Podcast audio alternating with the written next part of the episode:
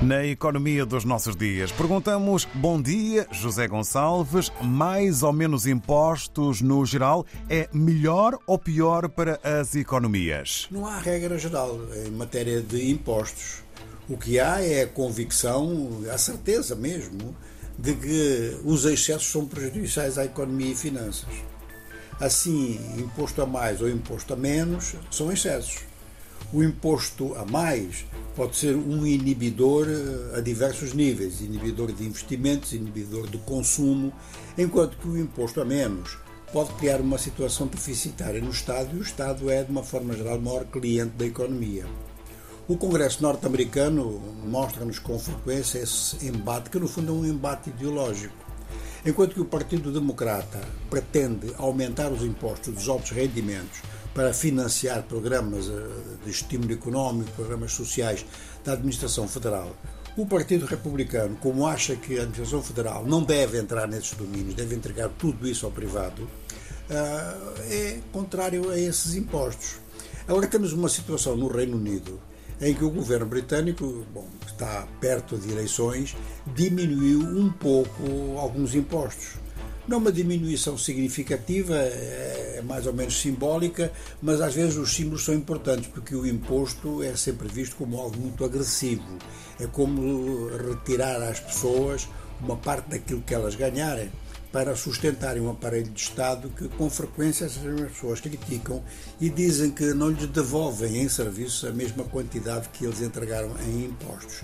Isso vê-se muito em, em, países eh, como, por exemplo, economias emergentes, como economias subdesenvolvidas, já que eh, em países bastante desenvolvidos, como é o caso dos países escandinavos, a noção de imposto é vista de uma outra forma porque realmente o Estado presta serviços à sociedade.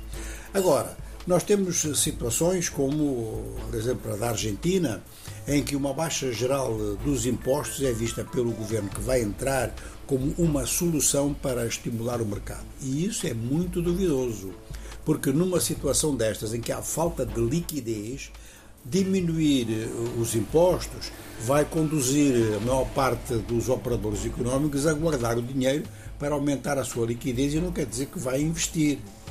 Os consumidores também que estão muito endividados vão utilizar esse dinheiro ou para guardar ou para pagar dívidas, não para aumentar o consumo. E isto acontece com muita frequência em diversos países em crise, portanto, não é só pela via do imposto que isso se resolve. Em África temos duas situações que foram focadas recentemente. Uma no Quênia, em que um grande investidor no setor dos telemóveis disse que, em matéria de competitividade, a diferença estará na política fiscal. Se lhe aplicarem muitos impostos, ele não vai conseguir ser competitivo em relação à importação de telemóveis baratos. Se lhe derem facilidades fiscais, ele mantém então os preços dos telemóveis competitivos.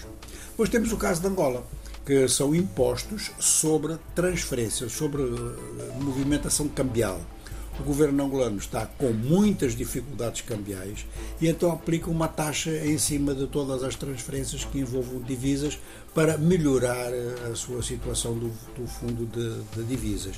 Se isto vai resultar ou não, é claro que o fundo de divisas do governo vai melhorar mas o conjunto da economia pode não melhorar em virtude de poder funcionar como um desestímulo a pessoas que prestam serviços, que têm empregos e recebem salários em moeda estrangeira e que deixarão de o fazer. Então aqui é o tempo que nos vai dizer se esta movimentação de novos impostos pode ou não resultar em melhoria geral.